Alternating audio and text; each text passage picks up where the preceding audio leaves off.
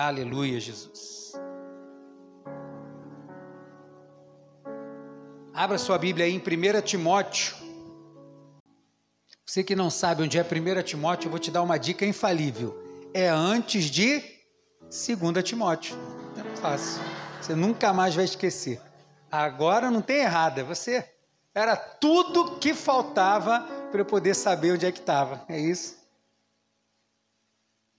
Hoje o tema dessa mensagem é o que as eleições de 2022 lembraram a Igreja de Jesus. E eu quero fazer aqui menção a esse nome, Igreja de Jesus. Todas as vezes que eu estiver falando a palavra Igreja de Jesus, eu me refiro à igreja em todo o território nacional.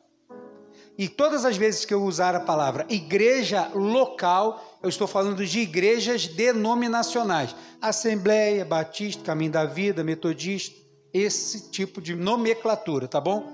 O que as eleições de 2022 lembraram a igreja de Jesus? Você encontrou aí 1 Timóteo, capítulo 2. Mas antes vamos orar. Pai querido, nós bendizemos o teu nome nessa noite Noite essa, Senhor, que separamos para estar louvando bendizendo o teu santo nome no dia que chamamos Dia do Senhor, que é o domingo. Viemos aqui para te adorar, para te bendizer, viemos aqui, Senhor, para escutar, meditar na tua palavra e pedimos que através desta reflexão, quatro reflexões que vamos fazer sobre esse tema, que o Senhor possa nos ajudar, Senhor, a absorver melhor o nosso compromisso, que é antes de ser patriota brasileiro, é um patriota do céu. Que o Senhor possa nos abençoar no nome santo de Jesus. Amém. 1 Timóteo capítulo 2, verso 1 ao 4. Os versículos não vão ser colocados aqui na tela, todos os versículos eu vou fazer questão que você abra também na sua Bíblia. Diz assim: Exorto, pois, antes de tudo, que se façam súplicas, orações, intercessões e ações de graças por todos os homens, pelos reis e por todos que exercem autoridade, para que tenhamos uma vida tranquila e sossegada, em toda piedade e honestidade. Por isso é bom e agradável diante de Deus, pois pois isso é bom e agradável diante de Deus, nosso Salvador, o qual deseja que todos os homens se salvem e venham ao conhecimento da verdade. Mantenha sua Bíblia aberta, pois a usaremos hoje algumas vezes. O que as eleições de 2022 lembraram à Igreja de Jesus? Eu quero falar e eu vou usar algumas perguntas para nos ajudar a entender sobre o que, que a gente está tratando nessa noite. Por que este posicionamento da Igreja de Jesus, como um todo, ou na sua grande parte, só agora? Por que que antes, eu, essa igreja vai fazer 15 anos, vamos fazer 15 anos. Esta é a primeira vez, ou o primeiro ano, qual a igreja está se posicionando a respeito de um assunto que até então, e por motivos óbvios que eu vou explicar, a gente não se metia nesse negócio, a gente deixava para lá. Mas por que, que a igreja está se metendo nesse negócio só agora? Será que antes não havia nada de errado na política? Será que a gente tinha, sempre teve a política aqui, desde o do direta já? Quem é do tempo do direta já aí? Todo mundo novo. Desde o direto aí já, a gente está vivendo né, um tipo de problema crônico na nossa política. E, na verdade, historicamente, antes de existir qualquer coisa que se parecesse com política, ou até mesmo, por, por assim dizer, de religião, já existia um mal chamado corrupção. Já existia. Quem já ouviu o termo santo do pau oco? Quem já ouviu isso? Caramba, um montão de gente, graças a Deus. Agora, quem é que sabe o que isso significa? Diminui. Santo do Paoco, esse nome foi dado porque quando as pessoas vinham para cá, eles construíam imagens de pessoas, de santos, só que essas imagens eram ocas.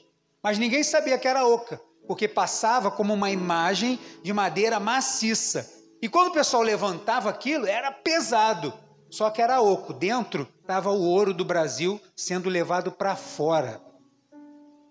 E aí o pessoal, ah, isso aí, esse santo é do pau oco. Então tudo aquilo que é meio fajuto, que a gente, isso é santo do pau oco, porque na verdade está servindo para encobrir alguma coisa. Então, mas será que antes não tinha problema? Tinha. Na verdade, sempre houve um problema no mundo, que é a corrupção. A gente lê na Bíblia, quando vê os homens né, invadindo, por exemplo, me recordo aqui agora, invadindo a cidade de Jericó. Qual era a ordem que Deus tinha dado? destrói tudo, não traz, não quero, nada, destrói tudo. E aí o pessoal olhou, viu uma capa bonita, né? Pessoa assim, parecia a capa do Superman, né? Bonita, vermelha. E aí viu algumas coisas de ouro. Pessoal, ah, vou guardar isso aqui que não tem problema. Afinal de contas é uma coisinha só. Só que teve um problema grave, a nação toda pagou por causa daquele erro e por causa daquilo, o povo perdeu uma guerra, foi humilhado e por causa desse mal Deus revelou o mal que havia no meio da nação e por causa disso, o responsável por isso e os seus familiares pagaram com a vida, porque era lei do Senhor. Então, a corrupção ela sempre existiu. E esse problema, corrupção, a Bíblia já alerta. Paulo vai dizer, você está em Timóteo, peço que você vá um pouquinho à frente, capítulo 6, versículos 9 e 10 de 1 Timóteo, diz assim: O que, porém, os que, porém, querem ficar ricos, caem em tentação e em laço, e em muitos desejos descontrolados e nocivos, os quais submergem os homens na ruína da perdição. É pecado ser rico? Então, se fosse, você. Né, não, vou viver do jeito que eu estou, não quero crescer em nada. Não, eu quero crescer, eu quero mais, eu quero conquistar outras coisas. Só que o problema de querer ser rico é que quando você tiver muito dinheiro, vai aumentar também muitos problemas, mas em contrapartida vão ter muitas tentações no caminho. E aí ele vai continuar dizendo no verso 10: porque o amor ao dinheiro é a raiz de todos os males. E nessa cobiça, alguns se desviaram da fé e se atormentaram com muitas dores. Eu dei o exemplo aqui de homens de Deus que estavam na guerra pelo Senhor e que se corromperam. E quando a gente olha para a política, será que é difícil, infelizmente, achar pessoas que deveriam professar verdade, honestidade, caráter, moral, ética, que professam, entre aspas, o nome de Jesus? É difícil achar pessoas assim que se corromperam? Puxa, quantos escândalos a gente teve aí com pastores, com pessoas que professam o nome do Senhor. Porque isso é um mal, e é um mal que atinge todo o planeta. Problema do planeta é o mal. O degelo que está acontecendo, essa ação que está acontecendo, destruindo as calotas polares do planeta, é por causa de quê? Ganância, é o dinheiro, é o mais, é o querer, é a poluição. Então, no fundo, no fundo, todos os males têm uma raiz que Paulo vai dizer que é o a cobiça ao dinheiro. Não é o dinheiro. Né? Se, for, se fosse o dinheiro, era só você fazer um pix para minha conta que todo mal seria extirpado da sua vida. Mas não é esse o problema. O problema é a cobiça, é o amor ao dinheiro. E a corrupção, como eu falei, ela sempre existiu. E no tempo de Jesus, se você pode voltar um pouquinho aí, o Evangelho de Lucas, que fala bastante sobre essa questão das riquezas, Lucas capítulo 3, a gente já vai ver que quando chegam algumas pessoas para se converter, eles precisam receber umas informações específicas na questão sobre corrupção. Você achou aí o Evangelho de Lucas, capítulo 3, versículo 12 e 14. Eu estou falando muito rápido? Não, né? Hoje eu estou tentando falar mais devagar. Lucas 3, versículo 12 ao 14 diz assim: Você chegou aí comigo? Chegaram também os cobradores de impostos para serem batizados. João estava batizando o pessoal. E lhe perguntaram, mestre, falando com João, que devemos fazer? respondeu-lhes: Não cobreis mais do que está estipulado. Os cobradores de impostos, que eram os próprios judeus, por isso o pessoal detestava o cobrador de imposto, eles iam lá para cobrar, mas além de cobrar aquilo que precisava, o que, que ele fazia? Uma taxa extra, né? Porque maior trabalho, olha o sol, estou vindo aqui, né? Então, você quer ter tranquilidade aí, ó, não vou te perturbar. Quase uma milícia. E aí pegava e extorquia o povo. E aí João vai dizer para eles o seguinte: vocês querem ser batizados? Então, quando vocês forem fazer o serviço de vocês, não pega mais do que precisa, não. Cobre o que é exato. Seja honesto nas suas atitudes. E eu te pergunto: ser honestos nas nossas atitudes tem aparência de espiritualidade? Não parece, mas é muito espiritual a honestidade. Muito espiritual. E aí ele vai continuar. Versículo de número 13. Versículo de número 14. Então os soldados lhe perguntaram: E nós, os soldados romanos, que faremos? Ele lhes disse: A ninguém trateis mal, não deis denúncia falsa, e contentai-vos com o vosso salário três informações de que os soldados faziam. Olha, vocês ficam maltratando as pessoas, pare de fazer isso. Vocês são falsas testemunhas, para com esse negócio. E vocês também ficam aí, ó, pegando um dinheirinho por fora. Quando para ali o, o motoboy passando, ele está sem carteira, fica deixando um galinho lá para o cara. Ô, oh, tá errado. Não, não condiz isso. Nem com quem dá, nem com quem recebe, né? São duas mãos, mas as duas estão errado. E aí, Jesus está fazendo, Lucas está fazendo menção de deixar claro que corrupção sempre existiu. E se fosse alguma coisa assim, não, mas isso não tem nada de espiritual. Então deixava isso de lado, citava outra coisa. Fala assim, seja fiel a Deus, obedeça a sua palavra e tal. Mas era aquilo que era a máxima para aquelas pessoas. E aquilo precisava ser corrigido. Então a corrupção sempre houve. Mas quanto à corrupção, que é pecado, a igreja também sempre foi contra. Inclusive, o oitavo mandamento, que está em Êxodo 20, 15, diz: Não furtarás ou não roubarás. Mas eu tenho certeza que eu não preciso é, botar a Bíblia ou levantar uma voz profética para dizer que roubar é pecado, porque até mesmo o senso comum distingue que roubar é pecado. A palavra de Deus já alerta, mas o senso comum das pessoas já desperta para que roubar é pecado. Então a igreja sempre se posicionou contra o pecado. Mas esse, a corrupção, especificamente o amor ao dinheiro, sempre foi alguma coisa que o próprio senso comum, uma vez eu preguei para falar, falando sobre isso, esse senso comum já distingue que está errado. Mas só que começaram a acontecer outras coisas. De 2002 até 2018, algumas coisas começaram a se levantar e começaram a afrontar a igreja. E se você começa a pesquisar as coisas para trás, principalmente de 2006 para cá, você começa a ver um movimento de algumas pessoas, alguns cristãos, na sua maioria ainda protestantes, ainda não tinha muitos católicos, padres falando, mas já começa algumas pessoas se levantando. Já começa a ter um problema aqui, um problema acolá, e eu vou dizer algumas destas coisas que, fora a corrupção, que eu estou fazendo questão de dizer que a igreja sempre foi contra, começaram a se levantar outras coisas que não bastava somente o senso comum, porque o senso comum também estava corrompido. Então, para essas pessoas não tinha um problema. E como eu tenho falado aqui, a última barreira contra a iniquidade é a palavra de Deus. Essa é a última barreira.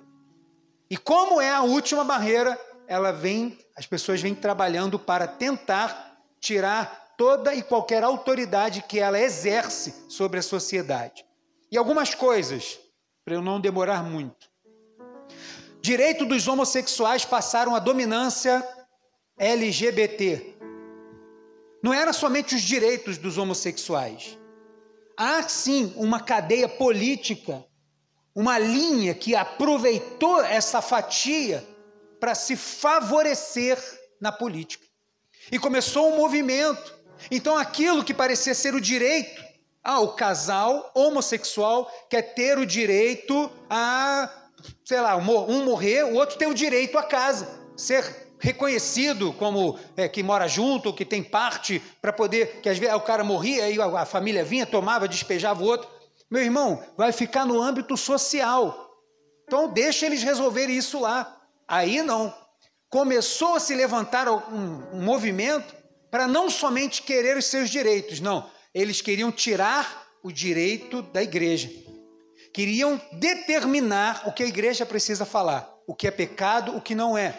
Pessoas a ponto, né, inclusive pessoas que deveriam levantar a bandeira pelo evangelho, como a Benedita da Silva, foram pessoas a citar a Bíblia para dizer, usar o texto de Hebreus, ela diz assim: sem derramamento de sangue, não há pecado, diz a Bíblia. Nós precisamos pegar em armas para acabar com isso se for necessário. Uau! Um outro que andava com Jean Williams também falou que ele não queria pronunciar a palavra família, porque para ele aquilo era um absurdo.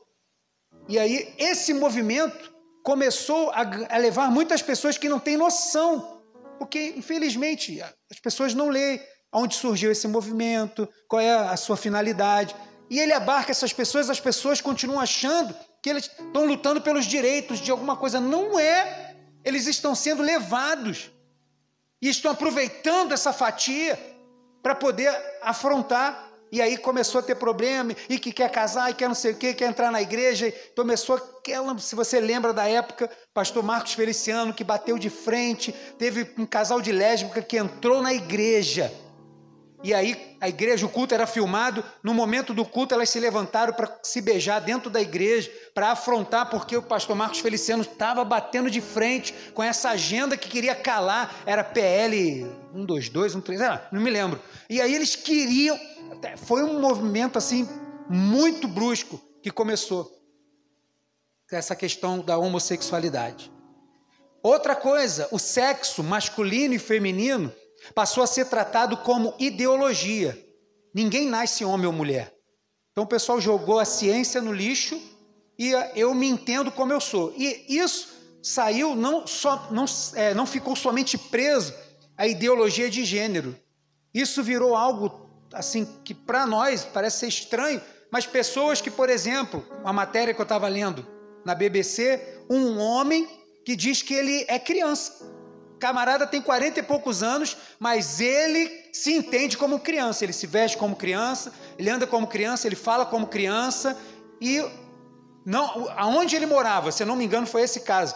Ele, os pais não quiseram mais ele, e aí uma família que após esse movimento adotou, entre aspas, esse homem e colocou ele para morar junto com eles na casa com outras crianças pequenas.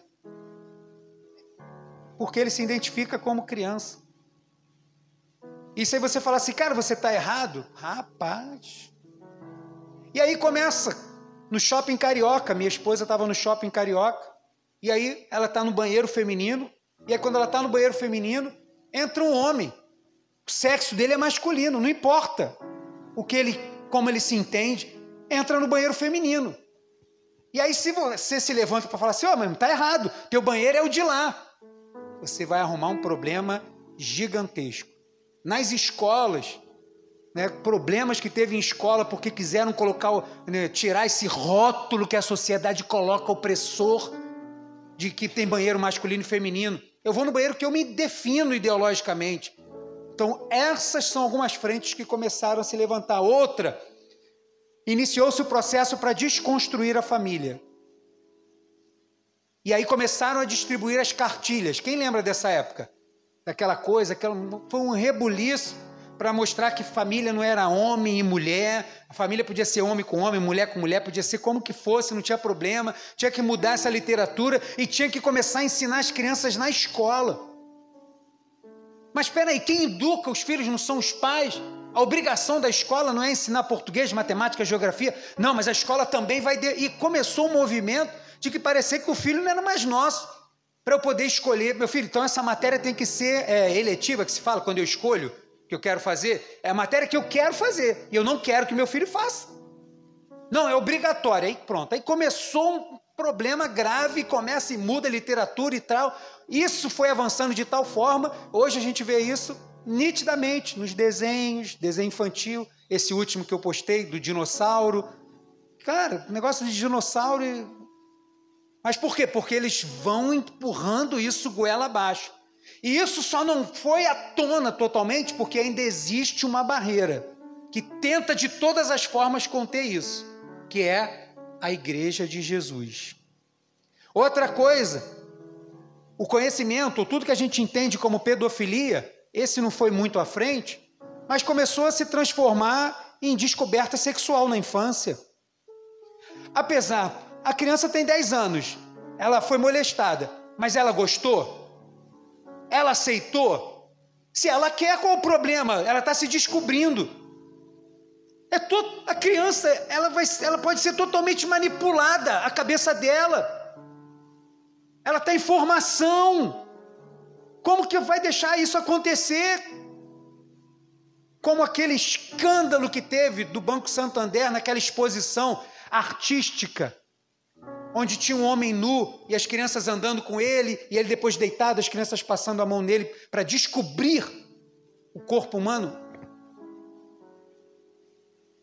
O que era pedofilia estava virando descoberta sexual da infância e não podia querer impedir que a criança se descobrisse sexualmente. A diminuição, outra, é, o marginal e o assassino passa a ser vítima da sociedade.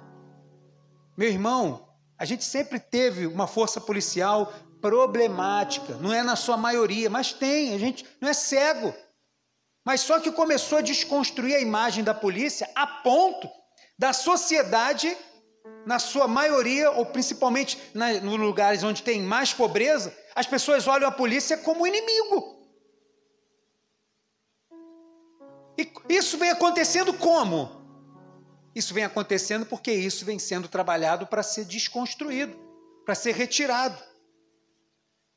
Liberação de venda e de uso de drogas para que a gente seja uma sociedade evoluída. Para que proibir a pessoa da gente poder ter mais impostos vendendo a maconha e ter as pessoas usando maconha. A gente já não tem bastante problema com as drogas lícitas, como o álcool? A gente já não tem bastante problema com esses alucinógenos?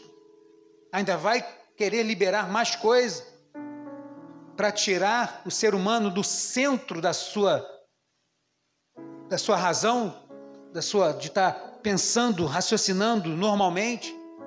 Vamos liberar? Ah, mas onde liberou? Vai ver onde liberou. Nem todo mundo foi um caso de sucesso. Nem todo país que liberou é um caso de sucesso. Então vai querer implantar? Será que as pessoas culturalmente estão prontas para isso? Não, mas vamos liberar. Será que é a solução? A descriminalização do aborto. Como acho que, se eu não me engano, essa semana ou semana passada foi é, bater o martelo na Argentina. Agora não, tem, não é mais crime fazer o aborto. Destruir a vida no ventre. Ah, mas se a mulher não quiser ter filho, ela tira. Se ela não quiser ter filho, ela evita. A partir do momento que concebeu, é uma vida, independente da dela. A pessoa não pode tomar o direito de simplesmente chegar lá, não. Ah, não gostei, não quero agora, vou arrancar e vou matar. É um assunto delicadíssimo para ser tratado de forma banal. Não dá para tratar desse jeito. E aonde que vai encontrar barreiras nisso? Na palavra, na igreja que ainda está de pé, a igreja de Jesus Cristo. Vai encontrar barreira, porque a gente vai ver Paulo dizendo que desde o ventre ele foi escolhido, vai ver Deus falando que Jeremias foi escolhido antes que os ossos se formassem no ventre. Deus já tem uma proposta para o ser humano para a gente simplesmente banalizar e destruir. Substituir os direitos das mulheres pela pauta do feminismo. Mais uma vez, como a pauta do LGBT, é LGTV 4K HD, que é um nome gigante agora, né? É a mesma coisa. Não é uma coisa que está defendendo o direito das mulheres, o direito de voto, o direito de não sei o quê, o direito de. É, é, é algo que é bem maior do que isso. Não sei se alguém já foi, já leu né, sobre o feminismo, Mas a utopia, né? Porque é uma utopia. Isso eu acho que nunca ia acontecer. Né? Mas a utopia do feminismo pensava num, numa sociedade onde não existisse a figura masculina. Conseguisse fazer, né, é, reproduzir o espermatozoide no laboratório, conseguir reproduzi-lo, porque não precisa da, do, do, homem. Como se o homem é uma, uma coisa ruim na sociedade. E aí vem uma agenda sendo colocada e empurrada goela abaixo. Outra coisa, a ameaça da retirada do nosso direito à liberdade de expressão. Querer censurar, como tem acontecido, as pessoas de exporem a sua opinião na internet. Imagina se alguém de qualquer um dos lados, de direita ou de esquerda, se levanta para dizer assim: olha, nós vamos regulamentar o que você pode ouvir. Você acha que você vai ouvir o que você quer ou o que você não quer? E se você não vai ter direito de reclamar. É aquilo que você vai ouvir. E mas e se eu pensar diferente? Aí, você é uma aberração. Você está fora, não faz parte da sociedade que está sendo formada. Está errado. Isso não pode ir avante. O camarada quer ser cristão, quer ser servo de Deus, quer pregar o evangelho, deixa ele pregar. O outro quer ser homossexual, quer ir a passeata, quer... deixa ele. Deixa cada um viver a vida que quer. A Bíblia diz que Eclesiastes que no final de tudo Deus vai pedir contas de tudo que foi feito. E acabou. Mas todos têm que ter direito de seguir a vida como ele bem entende. Desprezo pela religião cristã por causa de quê? Por causa dessas pautas, a igreja se levantou. A igreja tem se posicionado. E isso tem crescido. E por causa disso, tem enfrentamento com a igreja. Hoje em dia, o número de pessoas que não gostam de crentes é maior. Por quê? Porque até então, pelo menos o que diz respeito à política, a igreja estava no seu lugar, meu irmão. Mas agora que começaram a falar assim: olha, eu quero que a igreja atue desse jeito, desse jeito, não fale disso, não fale daquilo, nem fale que isso é pecado, que isso é errado. Aí não. Aí começou este posicionamento, pronto, virou uma inimizade. Então, por causa dessas coisas e de outras que a igreja de Jesus começou a se mobilizar, que a gente está falando e está falando hoje. Estamos falando tudo isso por quê? Porque tudo isso é pecado. E se é pecado, a gente crê no Jesus que perdoa, porque a gente acabou de ler aqui em 1 Timóteo. Ele deseja que todos se salvem. Mas as pessoas só vão saber que está errado se a gente puder anunciar o Evangelho, dizer que aquilo que está acontecendo está errado. O Brasil, infelizmente, no Brasil, sempre teve muita roubalheira, a ponto de, não sei você, mas eu, eu não acreditava em política de forma nenhuma. A única coisa, o único candidato que eu já votei para presidente foi o Enéas. Você não deve lembrar, né? Meu nome é Enéas. Coitado, só tinha 15 segundos, dava mal para falar que o nome dele era Enéas. Mas não tinha. Era desacreditado. Aí agora as pessoas começam a pegar os vídeos dele lá de 1949, 19... Pô, agora, meu irmão, cara já está falando um negócio lá desde 1980. Pô. Aí o pessoal botando o vídeo dele, ele carequinha assim, a barba pretinha. Acho que ele pintava a barba, porque não é possível daquela idade toda com aquela barba preta. Mas eu não tinha. A, a, a política para mim era desacreditada. Podia ser quem fosse lá. Mas hoje está diferente. Hoje as coisas não estão somente no âmbito da que a gente tem falado desde o início aqui, da corrupção que para a Bíblia sempre foi pecado e para o senso comum também era errado. Agora não. Algumas coisas estão vindo diretamente contra a palavra de Deus. E se vem contra a palavra de Deus, a igreja que pesa pela, preza pela palavra precisa se posicionar aonde estiver, seja o número de pessoas que tem a igreja precisa ter conhecimento e saber se posicionar. Mas por causa dessa roubalheira toda, a gente mal se posicionava sobre política. E eu confesso, eu não nunca falei, nunca me posicionei, nunca, nunca quis saber de nada. E esse nunca quis saber de nada também me levou ao desconhecimento. Eu não sei você, estou falando de mim, eu. Eu nunca me importei o que é direita e esquerda. Regime capitalista, comunista, né, progressista, socialista. Nunca, ó, nunca. Estava nem aí para o que, que era isso. Mas a partir de 2019 para cá, o negócio tomou uma proporção que eu acho que até a pessoa que menos se importa com política hoje tem uma, uma mínima que seja noção de que existem algo que está acima de partidos políticos, que está acima de uma bancada de pessoas, que tem dois, duas coisas que são culminantemente opostas, deveriam, né, essa oposição que existe, deveria ser para o bem, mas infelizmente não é. E existem dois lados, direita e esquerda.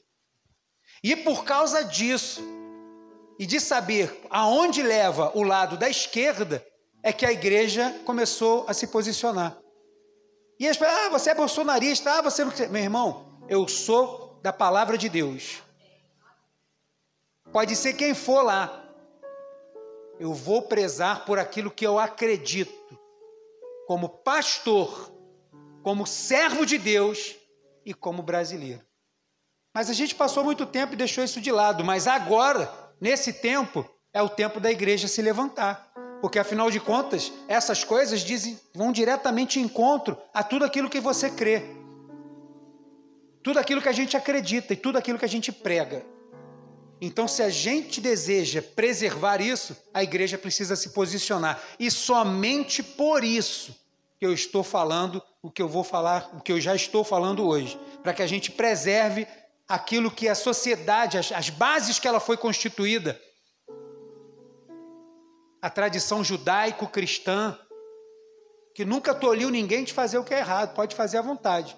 Mas a igreja vai continuar pregando. Isso está errado. Você precisa se arrepender. Se converta, porque tem salvação. A gente leu que Jesus quer salvar a todos. Ah, não quero saber disso. Tudo bem. Mas a igreja não pode ser proibida de dizer as verdades que o Senhor tem para nós. E por causa disso, eu estou aqui hoje e eu quero falar quatro coisas.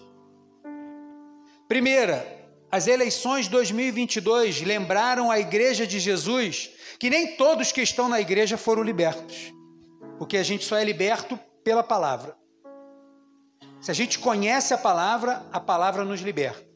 E se eu tenho conhecimento da palavra, tudo aquilo que é contra a palavra vai nos ofender, porque é a nossa máxima ou pelo menos deveria ser.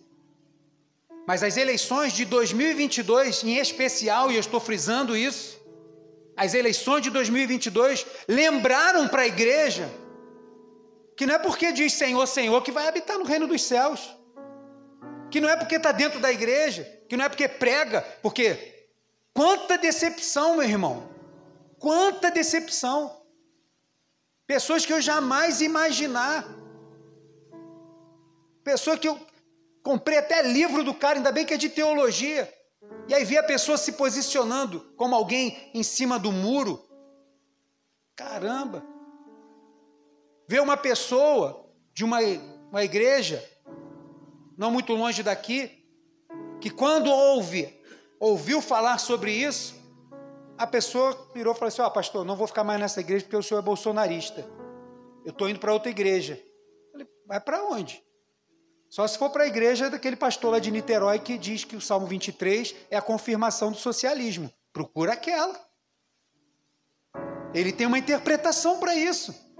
Então tem que ser naquela, porque em qualquer uma que a pessoa. Então você joga tudo que você vive, toda a tua experiência eclesiástica, tua vivência na igreja fora, porque maior é um partido do que as verdades da palavra de Deus para aquela pessoa, se é a pessoa foi embora, porta fora.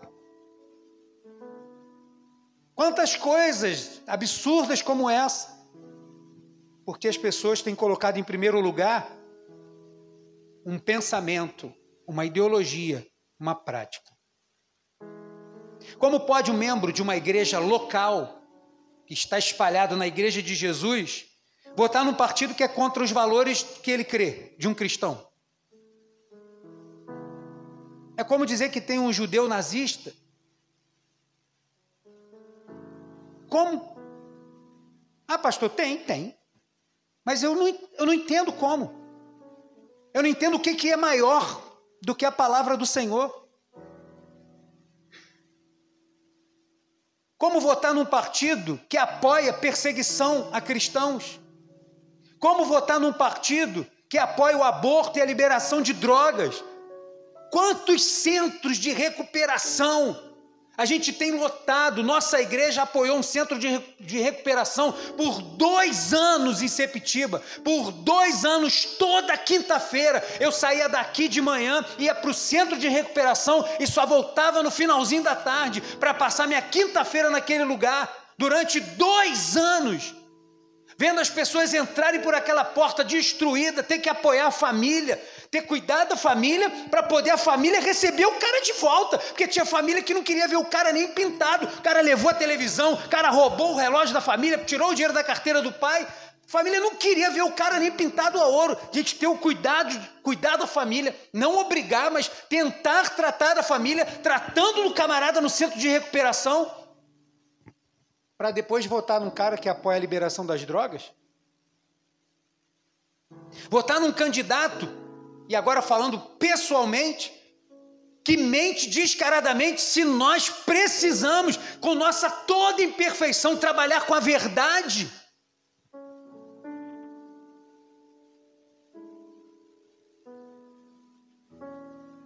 Mais específico agora um pouco. Votar num candidato que tem como uma meta a médio e longo prazo acabar com a classe média, porque é um estorvo porque é um empecilho, porque é onde está a camada das pessoas que mais interfere, porque as de baixa renda é mais fácil ser manipulado com auxílio disso, bolsa daquilo. Então eu não quero crescer, não quero progredir, não quero ver os meus filhos fazerem é, faculdade, se formar e trabalhar e ser bem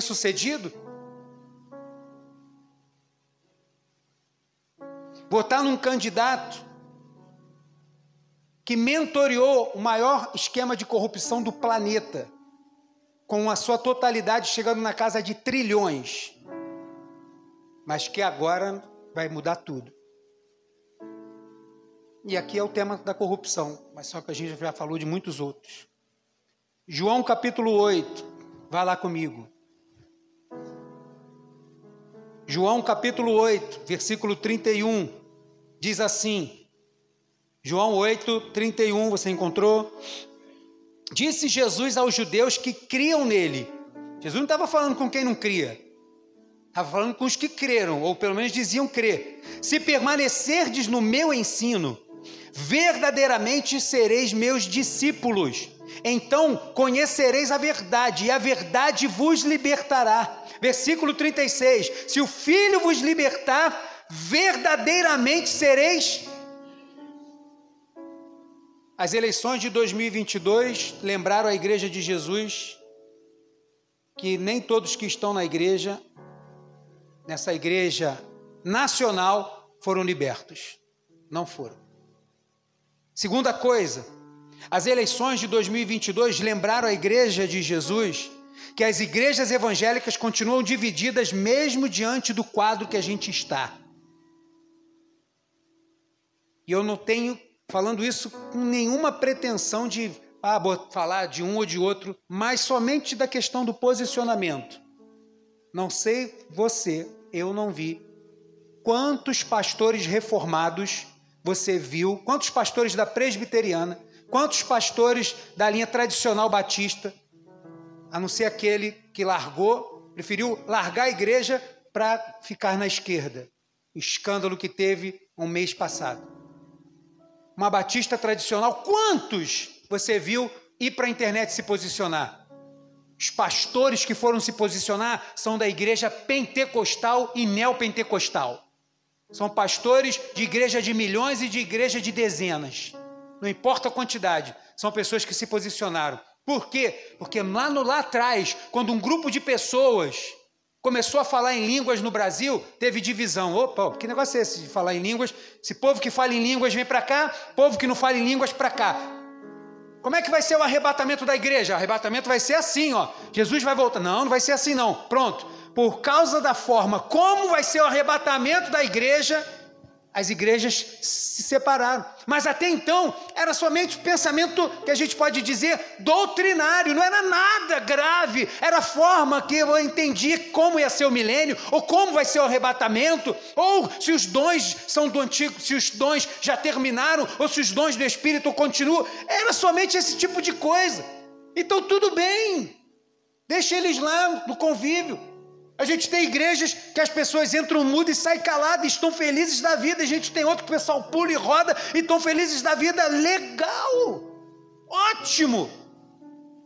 Mas só que agora, o que está acontecendo bate de frente diretamente com tudo aquilo que cremos. Mas ele tem o direito de ficar calado. Tem. Eu não estou dizendo que ele tem que falar, que ele tem que se expor. Mas isso mostra que a igreja continua dividida. A igreja católica, quantos de nós aqui, eu mesmo ou vários irmãos aqui, não postaram um vídeo de padre falando que parecia um pastor pentecostal? Por causa dessas coisas que estão acontecendo. A igreja católica se levantou. Padres nas suas congregações. Não porque o Papa falou, porque o Papa é outro também mas porque essas pessoas não concordavam com o que estava acontecendo e começaram a se levantar no púlpito para falar com autoridade. Por quê? Porque estão falando daquilo que a palavra de Deus diz. E o que é contrário a ela, a igreja vai precisar se levantar. A gente não pode simplesmente ficar sentado, como algumas pessoas que eu vi teólogos respeitáveis e continuam sendo respeitáveis, mas dizer, e daí que fazem movimento e botam um, um travesti como Jesus, e daí que se levantam e dizem que Jesus é gay, qual o problema? Eu sei quem é Jesus, mas é por isso mesmo, porque eu sei quem é, eu não posso me calar, não posso. Tudo bem que eles podem entender diferente, mas nesse ponto, puxa vida, Imagina a força que não teríamos como igreja se a gente se levantasse para dizer, olha, vocês podem fazer o que vocês quiserem, mas não se mete aqui. Aqui é a palavra do Senhor. Vocês fazendo o que vocês quiserem, os trambique que quiser para lá. Não vem querer interferir como a igreja do Senhor tem que pregar, como que ela tem que viver e o que ela tem que falar. Não faça isso. Não faça isso. Mas as eleições mostraram também que a igreja continua dividida. Continua. As pessoas continuam cada um no seu lado, independente do que estão dizendo ou falando, as pessoas continuam agindo como sempre agiram. Salmo 101. Salmo de número 101. Deixa eu beber um pouco d'água aqui.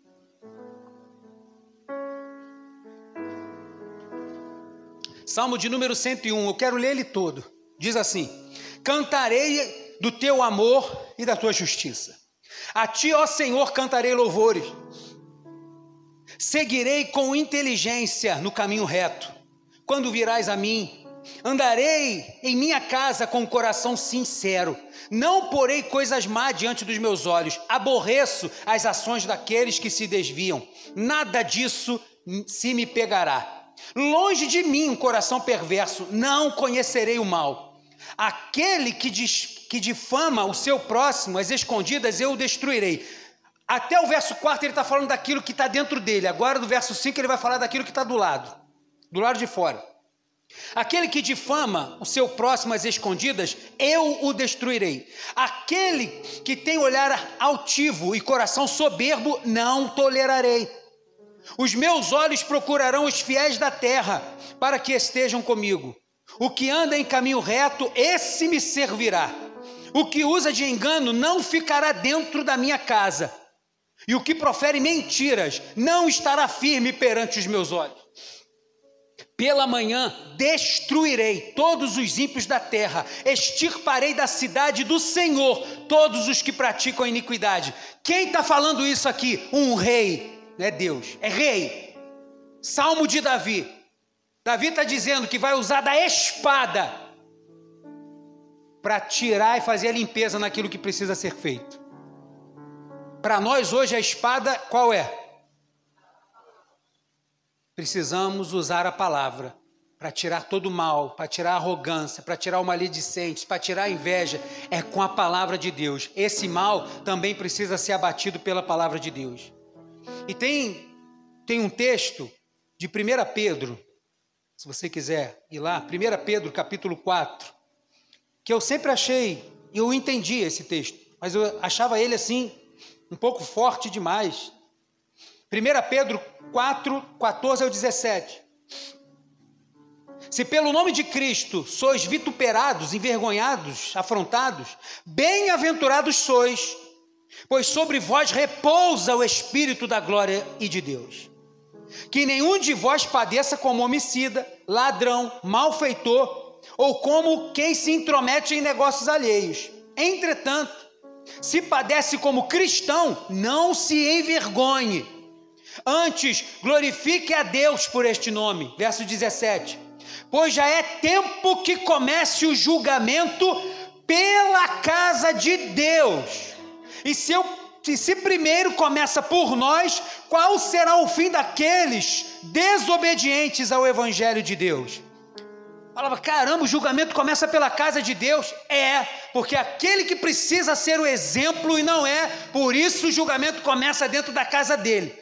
Senhor, antes de julgar os povos, ele vai começar julgando os seus. E é por isso que primeiro a gente vai ser elevado às alturas, estiver diante do trono branco, para depois haver a separação.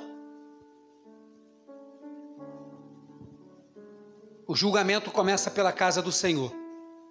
E as eleições deixam claro que tem pessoas que realmente estão mas não pertence.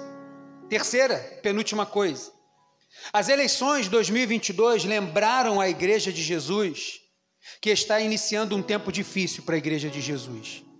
As eleições de 2022, independente de quem ganhar, se por exemplo Lula ganhar, as coisas não vão mudar.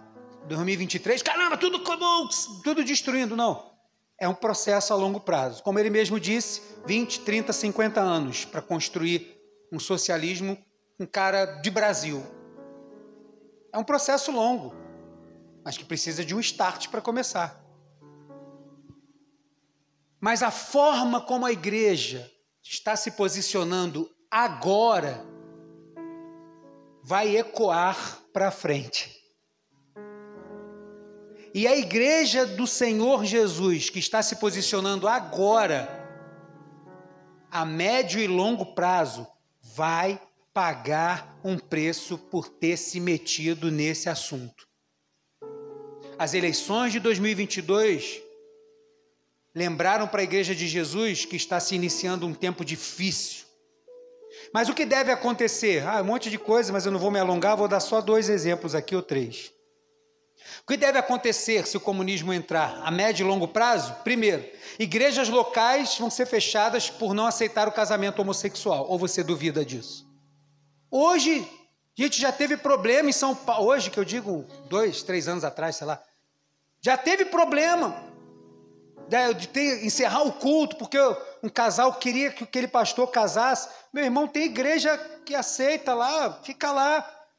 Tinha igrejas, tem igrejas tradicionalíssimas, que hoje em dia agora mudaram o slogan, dizendo que lá todos são bem-vindos e tal. Meu irmão, a igreja de Jesus é a igreja que é, ela é inclusiva, e a igreja de Jesus ela é exclusiva.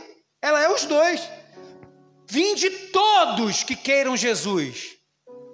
Mas pela palavra vocês vão ser libertos. Não venham e fiquem como está. Aquilo que a Bíblia diz que está errado precisa ser tratado. E aí o pastor se posiciona. Teve outro caso, muito também há muito tempo. Um motorista, não sei se foi táxi ou de aplicativo, que um casal pegou um casal no aeroporto, era um casal homossexual, e o casal, né, não sei se estava com muita saudade e tal, começou a se atracar no banco de trás, se beijando, se apertando. Ele parou o carro e falou assim: Olha, eu vou levar vocês até o destino, então eu peço que vocês não se atraquem aqui dentro do carro. Eles encostaram uma viatura e acusaram o taxista de homofobia. Ele falou assim: meu irmão, podia ser o casal que fosse. Eu estou dirigindo com o casal aqui atrás, se, se agarrando, se beijando, se lambendo. Eu estou dirigindo, o carro é meu. Eu vou pedir que as pessoas tenham né, pudor aqui dentro do carro, independente de quem sejam. Mas não teve jeito, meu irmão. O cara teve que pagar multa, o cara foi preso, não sei qual foi o fim desse cara que trabalhava com, não sei se era táxi ou aplicativo. E aí você acha que isso não pode acontecer na igreja do Senhor? E aí ou o pastor diz, não, tudo bem, ou ele vai dizer, não, aqui não, sinto muito, aqui você não vai poder. Eu fui confrontado há uns sete anos atrás por uma pessoa que era dessa igreja e falou assim: Ah, mas o senhor também não pode pensar muito assim, né? O senhor faria, faria o casamento de duas pessoas de religião afro? Falei, faz, faria. O senhor faria o casamento de pessoas que não são crentes? Faria. Mas por que então que o senhor não faz o casamento de homossexual? Falei, porque aquilo é antinatural. Não é natural como é que eu vou casar uma coisa que não é natural? Eu posso casar os caras de religião afro lá, um casal, um homem e uma mulher. E eu vou pregar a palavra no casamento. E depois, quem sabe, eles podem se converter. Mas eu vou casar um, um grupo de pessoas que depois eu preciso que eles se separem porque está errado. Não posso, é antinatural, não tem como fazer. Dentro da igreja. Pastores presos por não receber pessoas conforme a sua ideologia de gênero.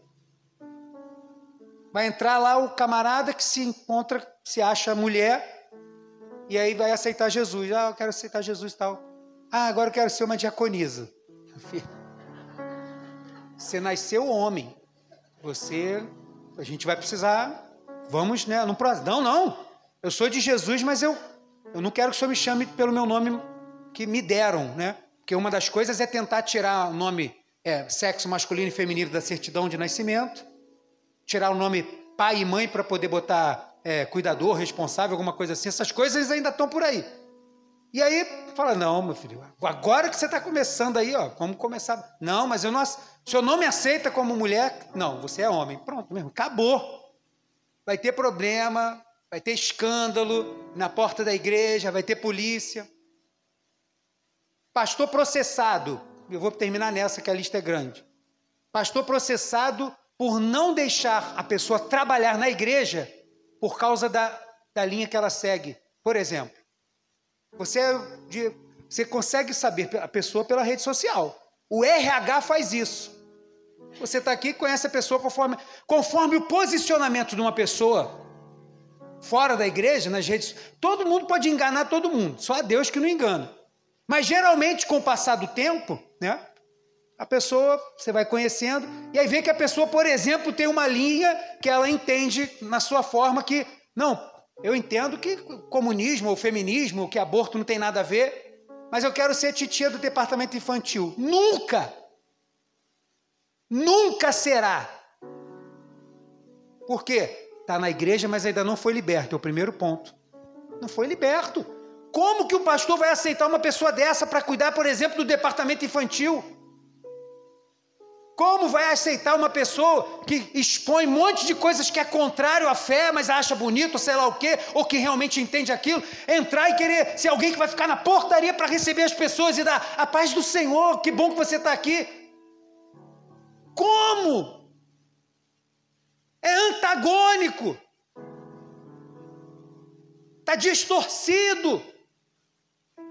Igreja não é lugar de gente perfeita, porque se fosse, não tinha igreja, estava tudo vazio. Não existe. Mas aquilo pelo qual nós precisamos zelar, precisamos zelar. Isso são algumas coisas que a longo prazo pode acontecer. Mateus 24, volta um pouco aí agora. Mateus 24, diz assim a palavra do Senhor, verso 1. Jesus ia se retirando do templo quando se aproximaram dele os seus discípulos para lhe mostrarem a estrutura do templo. Verso 6. Vamos começar do 6 para ganhar tempo. Ouvireis de guerras e rumores de guerra, mas cuidado para não vos alarmar, alarmardes. Tais coisas devem acontecer, mas ainda não é o fim. Levantar-se-ão nação contra nação, reino contra reino, e haverá fomes, pestes, terremotos em vários lugares. Todas essas coisas, porém, são o princípio das dores. Então vos hão de entregar para seres atormentados e vos matarão. Sereis odiados de todas as nações por causa do meu nome, Jesus está dizendo. Nesse tempo, muitos se escandalizarão, trair-se-ão mutuamente e se odiarão uns aos outros. Seguirão muitos falsos profetas e enganarão a muitos. E, por se multiplicar a iniquidade, o amor de quase todos se esfriará.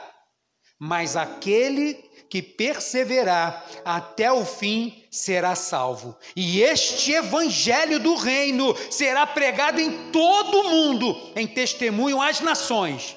Então virá o fim. Não vai vir tempo fácil mesmo, não. Nós precisamos nos posicionar no tempo em que estamos. Adianta ficar falando, ah, mas porque lá no passado, e nem ficar falando lá do, de 2040. Eu estou agora. E agora, no tempo que eu estou, com a palavra que eu creio, eu preciso me posicionar como servo de Deus.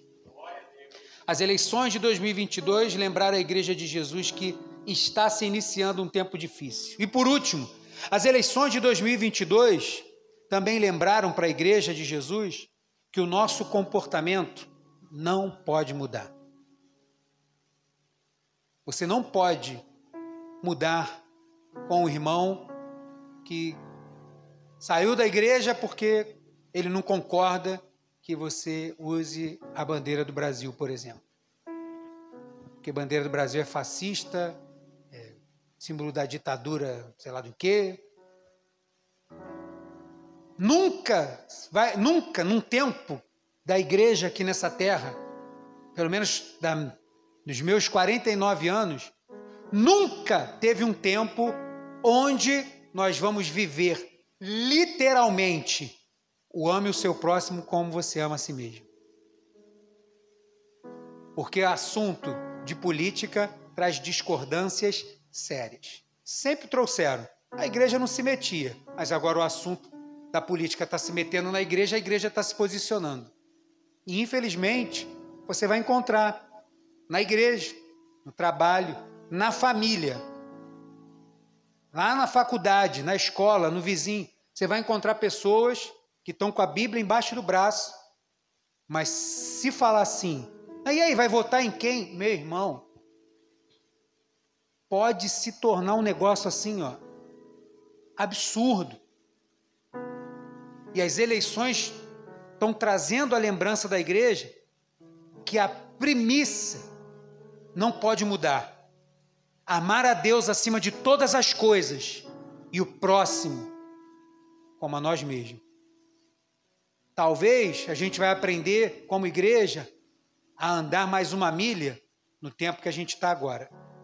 Quem convence não sou eu, é o Espírito Santo de Deus. O meu e o teu papel pregar a palavra.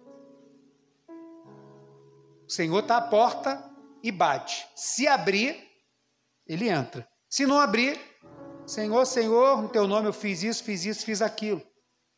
E eu não vou ler os textos, já são 8 e 20, mas um cristão, ele deve amar a Deus sobre todas as coisas. Atos vai dizer que os apóstolos, quando estão diante do sinédrio, vão dizer assim: olha, não adianta querer nos proibir de falar de Jesus, nós vamos continuar falando daquilo que vimos e ouvimos. Um cristão deve amar o próximo, e isso inclui todos, porque 1 João 4,20 vai dizer que se eu disser que amo a Deus, mas não amo ao irmão que eu vejo, eu sou mentiroso, porque o amor a Deus passa pelo outro, meu irmão. Não tem como dizer que ama a Deus se não está em comunidade. O amor a Deus passa pelo outro para chegar nele. Um cristão deve amar a todos, mas não deve estar com todos, mesmo que se diga crente. Porque 1 Coríntios 5,11 vai dizer que se aquele que se diz irmão mas é profano, ladrão, mentiroso, faz um monte de coisa errada, Paulo vai dizer: nem senta para comer com esse. Uma coisa é você estar congregado e, paz do Senhor, irmão, precisou, pode me chamar que eu te ajudo. Agora, sentar para ter comunhão é outra coisa. A palavra de Deus é uma palavra que traz equilíbrio, meu irmão. Outra coisa, um cristão sabe que é o Senhor que vai separar o joio do trigo. Nunca se meta a besta de querer dizer quem vai para o céu e quem vai para o inferno. Nunca se meta na questão de dizer quem Jesus vai salvar ou quem não vai. Nunca se meta na questão da salvação, que é uma questão que só aquele que morreu na cruz pode fazer. Quem vai separar é Ele. E Jesus ensinando aos discípulos em Mateus 13 vai dizer, quando os discípulos disserem assim: Olha, mas esse joio todo, ele vai dizer: Isso aí foi o inimigo que plantou. Então quer que a gente vá lá e arranque? Não, porque a gente não sabe lidar com isso. Vocês vão acabar tirando o trigo. Deixa que está chegando a época da colheita. E na colheita, o trigo vai ser separado e o joio ajuntado para ser queimado. Quem vai dar ordem sou eu aos meus anjos. Deixa que isso é coisa que só a parte celestial sabe tratar. Um cristão deve estar sempre ciente que você não vai salvar ninguém. Então não queira separar quem vai ser salvo e quem não vai. Por último, um cristão deve manter sua esperança no dono da igreja. Filipenses capítulo 3, verso 20 ao 21 vai dizer que a gente aguarda salvação, a gente aguarda esse dia que vai vir do Senhor. O Senhor é a nossa salvação. Eu quero que você vá só nesse texto de Filipenses. Filipenses capítulo 3, verso 20 e 21 somente. Diz assim a palavra do Senhor: A nossa pátria é maior. Filipenses 4, 3 e 20. Você acertou? Aí onde é que está? Então vamos lá. A nossa pátria, porém, está nos céus, de onde esperamos o Salvador, o Senhor Jesus Cristo, que transformará o nosso corpo de humilhação para ser conforme o seu corpo glorioso, segundo o seu eficaz poder de sujeitar também a si todas as coisas. As eleições de 2022 lembram a igreja que o nosso comportamento como igreja não pode mudar. A nossa base continua a mesma, é a palavra de Deus. O texto que nós lemos de 1 Timóteo ele disse assim: Eu vou ler para você. Exorto, pois, antes de tudo, que se façam súplicas, orações, intercessões e ações de graças por todos os homens, pelos reis e por todos os que exercem autoridade, para que tenhamos uma vida tranquila e sossegada em toda piedade e honestidade. Se você pertence à igreja de Jesus, irmão, o seu voto precisa ser coerente com a oração que você faz pelo Brasil. Não adianta orar pela paz pelo Brasil, por uma igreja abençoada e votar ao contrário. Se você é um cristão, o seu voto precisa ser coerente com a fé que você professa. Se você tem fé no Senhor Jesus, coloque ele então acima de todas as coisas. Se você é cristão, o seu voto precisa ser coerente com a Bíblia que você carrega e que eu tenho certeza que você carrega, não simplesmente as letras impressas, mas cravada, como estudamos hoje de manhã, na tábua do teu coração. As eleições de 2022 lembram a Igreja de Jesus que precisamos mais do que nunca ser igrejas ambulantes, aonde a gente estiver. Onde você está, meu irmão, você é uma igreja. E a palavra de Deus precisa exalar dos seus poros por onde quer que você esteja. Independente se concordam ou não, você é um instrumento de Deus implantado nessa terra para ser embaixado onde quer que você esteja. Então pregue a salvação, pregue a palavra. Viva como um cristão. E quanto tiver aqui, como a gente leu, a gente precisa ter vida tranquila, ore pelas autoridades, então viva também como um patriota. Aqui está a bandeira do nosso Brasil. E hoje está em xeque a questão da bandeira, dizendo que os partidos de direita roubaram o símbolo da nação. Mentira. Mentira. Nos governos de 2002 a 2018, o que você não viu foi a bandeira do Brasil.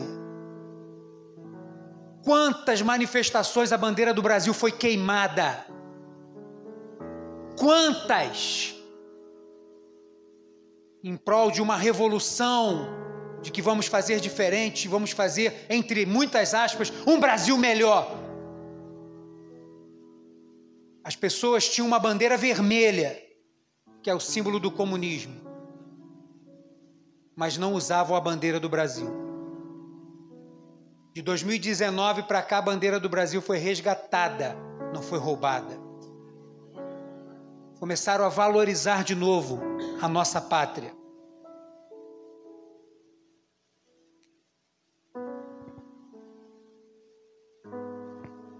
E eu quero terminar com essa afirmação. Eu não sei como que o Brasil vai estar amanhã. Eu não sei. Eu estou cumprindo o meu papel de profeta. E é um nome que eu não gosto. Quando as pessoas falam profeta, Deus me livre. Sou pastor. Profeta é uma responsabilidade muito grande. Porque Deus só levanta profeta na Bíblia Sagrada em tempos difíceis. Era quando a nação estava corrompida, que não cuidava do órfão, não cuidava da viúva, que maltratava o estrangeiro, que desvalorizava o pobre. E Deus, da sua glória, via isso, levantava um profeta por causa da corrupção do homem. Hoje, pela primeira vez, eu falo, hoje eu estou sendo levantado como um profeta para falar isso. Eu estou anunciando o que a palavra de Deus diz para Amanhã eu não sei como vai estar, tá. não tenho ideia. Irmão, eu não sei como vai estar, tá, mas como profeta eu me posiciono hoje como profeta do Senhor. Não sei como vai estar o Brasil amanhã e eu não sei como que estaremos amanhã. Mas independente do governo que tenha, independente de como esteja, em primeiro lugar eu sou cristão. E aprove ao Senhor que a minha existência se desse no Brasil, a minha bandeira jamais vai ser vermelha.